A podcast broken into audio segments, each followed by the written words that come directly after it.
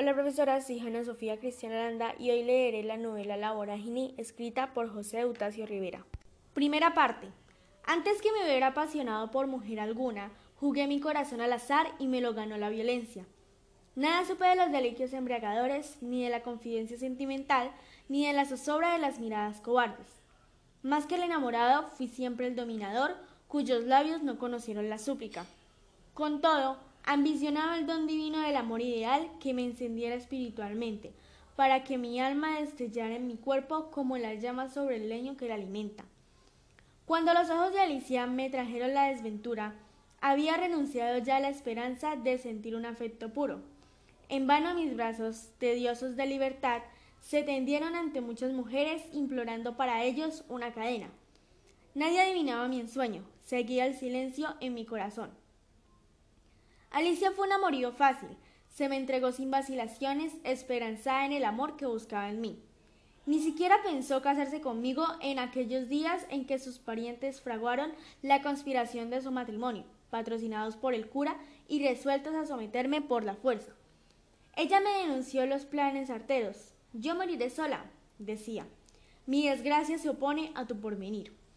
Luego, cuando la arrojaron del seno de su familia y el juez le declaró a mi abogado que me hundiría en la cárcel, le dije una noche en su escondite resueltamente ¿Cómo podría desampararte? ¡Huyamos! Toma mi suerte, pero dame el amor. Y huimos.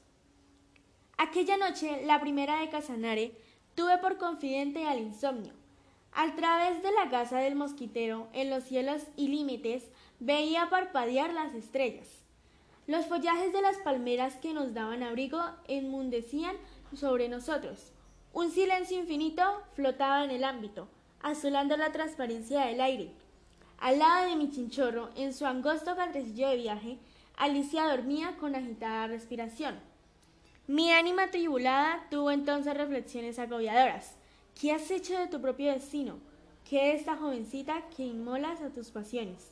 Y tus sueños de gloria, y tus ansias de trufo, y tus primicias de celebridad. ¡Insensato! El lazo que a las mujeres te une lo anuda el astro.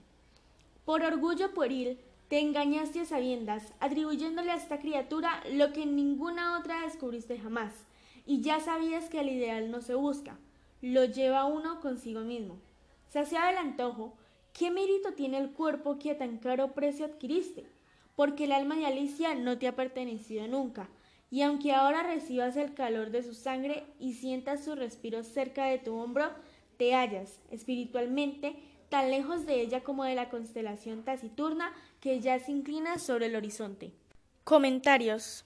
Estos párrafos nos hablan sobre cómo se sentía el hombre antes de encontrar a Alicia. Ahí le anhelaba el amor puro. Pero lamentablemente lo de estos dos era algo que no iba más allá de lo sentimental. Se trataba solo de un simple amorío. Y al oír juntos, el hombre una noche pensando, se dio cuenta de que el alma y los sentimientos de Alicia no correspondían hacia él.